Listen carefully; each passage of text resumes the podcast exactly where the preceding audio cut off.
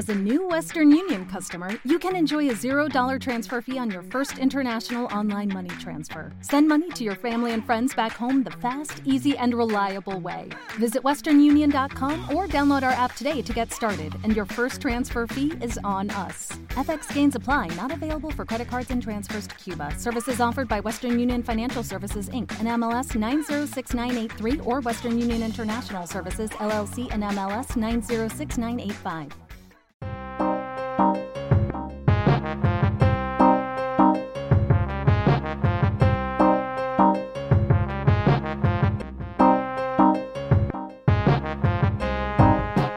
En alto rendimiento estamos con Luis Vilar, licenciado en Ciencias de la Actividad Física del Deporte, máster y doctorado y actualmente es profesor en la Facultad de Educación Física y Deporte de la Universidad Tecnológica y de Humanidades de Lisboa. Hola Luis, buenos días. Buenas. Eh, Luis, ¿cuáles crees que son los factores de rendimiento en el fútbol actual?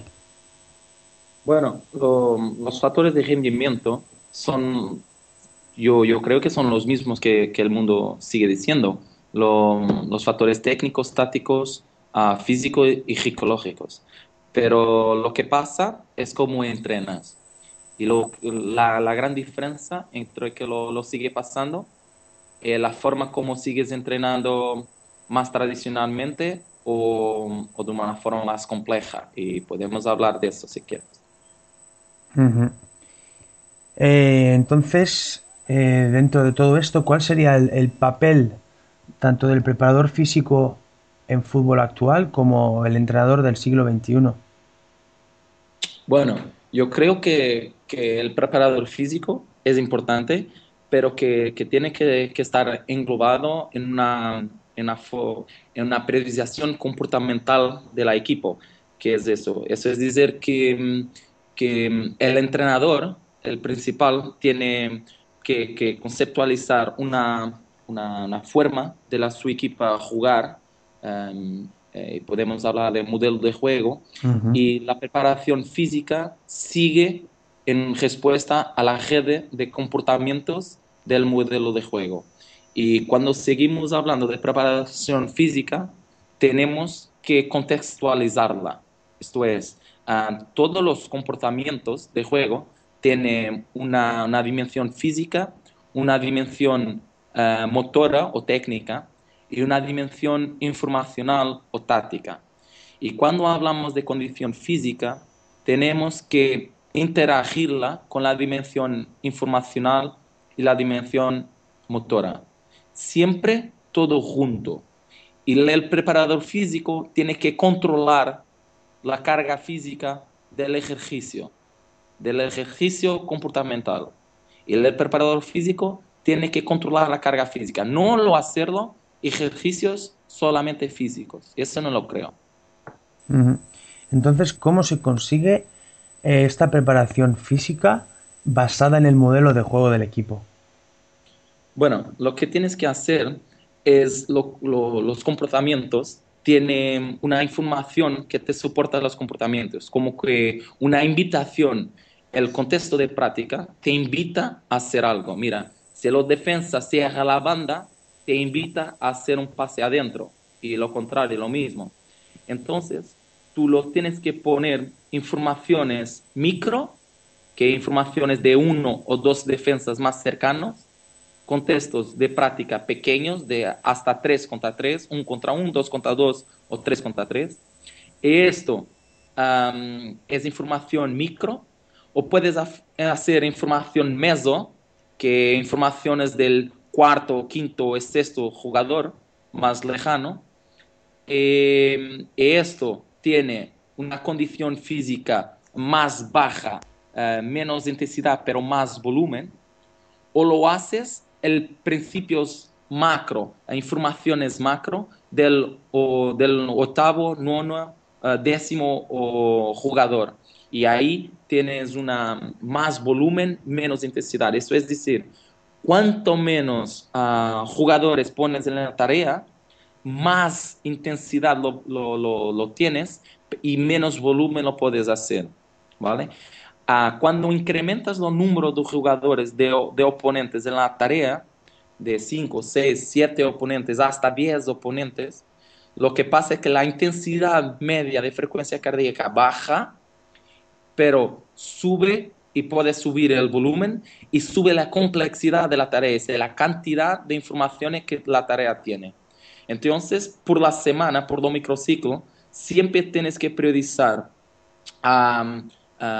información pequeña de un, dos, tres oponentes, intensidades altas, volumen bajo, y cuando pones más oponentes, menos intensidad y más volumen.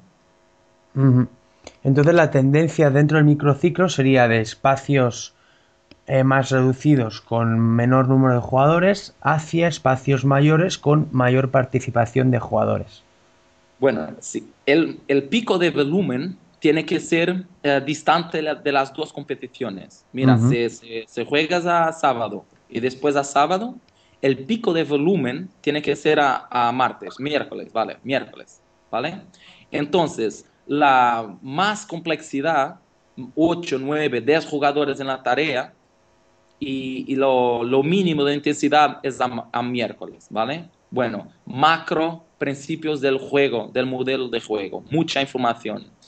Y a la lunes, poca información, mucha más, un poquito más intensidad y, y menos jugadores oponentes.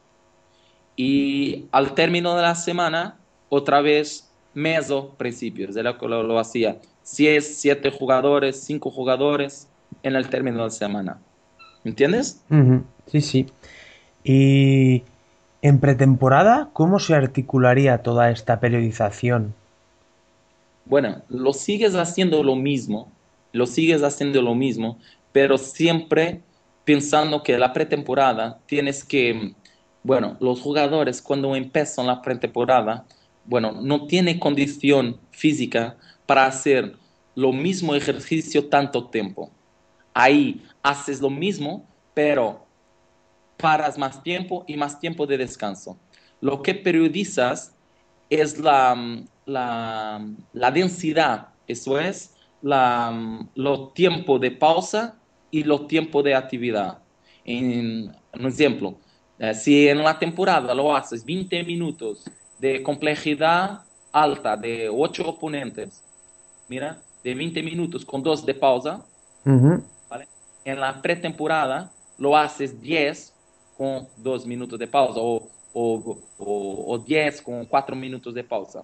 Y lo que va cambiando en la pretemporada es la densidad y la densidad se va acercando del microciclo competitivo.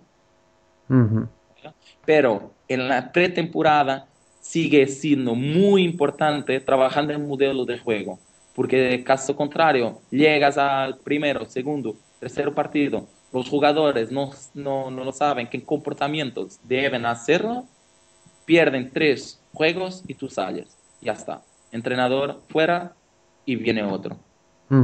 Tenemos que seguir entrenando comportamientos, controlando la dimensión informacional, la dimensión física y la dimensión técnica técnica, pero entrenando comportamientos y comportamientos se entrenan en contextos de juego. Siempre, siempre, siempre con posición. ¿Vale? Eh, ¿Cómo se construye en el entrenamiento este modelo de juego? En el entrenamiento.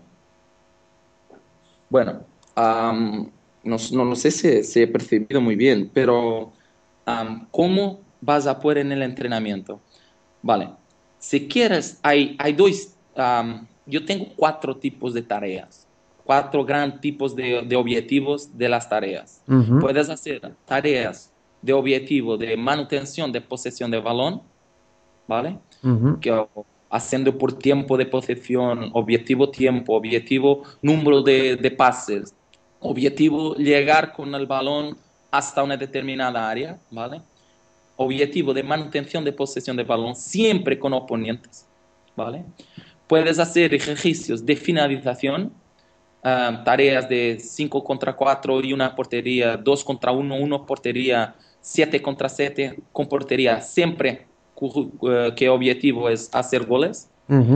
Puedes hacer tareas em, de ambos, de finalización y manutención de posesión. Mira, uh, un equipo haciendo manutención la otra, cuando quita el balón, tiene cinco pasos para hacer gol. O una equipa tiene que hacer gol, pero después de hacer 15 pases, mira, el modelo de juego del Barça. Tienes que hacer 15 pases para hacer un chute. Mira, el modelo del Madrid de, de Mourinho. Tienes que hacer el máximo de 5 pases para hacer un gol. Un ejercicio mixto adaptado a la forma de jugar. Y después siempre terminando con ejercicio competitivo. Y un ejercicio competitivo es un ejercicio que tiene lo mismo número de atacantes que defensas, 5 contra 5, 3 contra 3, 11 contra 11, 9 contra 9, y una portería en cada equipo, ¿vale? Es igual a la forma del juego, pero más pequeño o más grande, pero siempre mismo defensas atacando una portería defendiendo una, ¿vale? Cuatro tipos y sigues manipulando los constreñimientos de la tarea, los espacios, los tiempos, las reglas, la, mm, la, la, regla de coordinación individual, los toques, ¿vale? la, la, regla de coordinación colectiva, el número de pases, coordinación colectiva, ¿vale? Sigues manipulando, adaptando a tu forma de jugar, ¿vale? El Barça y el Madrid tenían modelos de juego diferentes, las reglas de las tareas son diferentes, pero siempre con oposición, porque es la posición que es la fuente informacional fundamental que dice al jugador qué hace. Y si tú quitas la información de la tarea, el jugador no lo sabe qué va a hacer. Si haces una tarea de 7 contra 0 y el jugador sabe que tiene que hacer determinado comportamiento, pones uno solo oponente, te cierra esa oposición, tú no sabes qué hacer. En el fútbol, la adaptación al oponente es lo más importante. Eh, ¿Qué requisitos debe tener todo diseño de tareas y sobre todo para que cuando se, diseña una tarea se cumplan aquellos objetivos que teníamos previsto? ¿Cuáles son las claves ¿no? para lograrlo? Bueno, muy importante. ¿eh? Lo fundamental es saber, bueno, qué comportamiento quiero entrenar. Primera pregunta que el entrenador tiene que, que, que, contestar, ¿vale? ¿Qué comportamiento del modelo de juego quiero entrenar? Después de, de, saber eso, tienes que saber, y los jugadores lo saben muy bien, cuál es la información que me soporta ese comportamiento. ¿Qué es la información que me invita a hacer ese comportamiento del modelo de juego? Mira, yo quiero hacer un chute de, de la defensa hasta la adelante. Bueno, lo hago cuando lo adversario te presiona arriba, ¿vale? Y lo pones directo. Cuando sales en posesión, cuando tienes superioridad numérica, ¿vale? Entonces, después de tener la información que soporta el comportamiento del modelo de juego, lo que tienes que hacer es construir una tarea que tenga esa información. Mira, un ejemplo. Una tarea de pase, ¿vale? La información de soporte al pase depende de un jugador con balón, de otro jugador atacante sin balón y de un oponente. ¿vale? Si el oponente cierra la línea de pase, no hay pase. Si el oponente te abre la línea de pase, hay una oportunidad de pase. Entonces, si quieres hacer una tarea de pase, un ejercicio de manutención de posesión de balón, tienes que tener, al menos, pelo menos, tienes que tener dos atacantes, un balón y un defensa.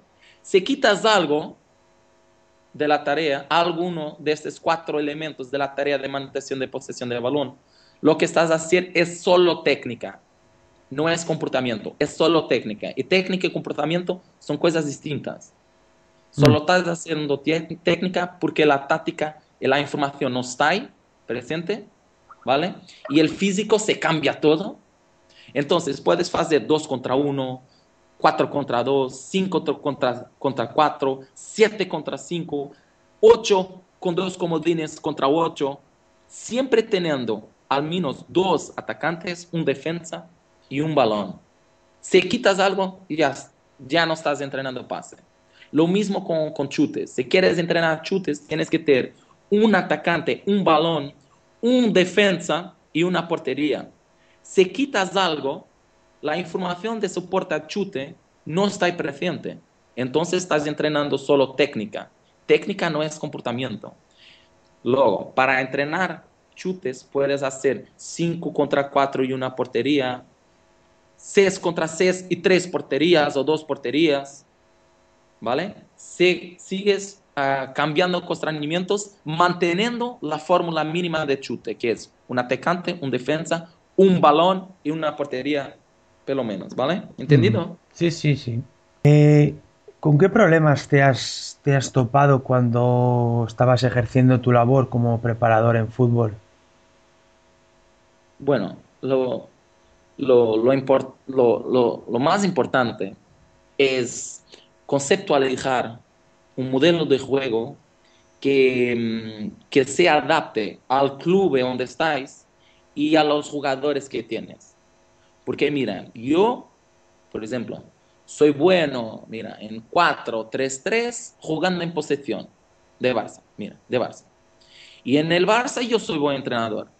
Pero si yo me voy a un club 100 jugadores para jugar en banda, 100 delanteros de jugar de 4-3-3, que es diferente de 4-4-2. Yo tengo que adaptar. Yo no puedo ir a, mira, a África jugando en un modelo de juego que no es lo, lo que los jugadores lo conocen.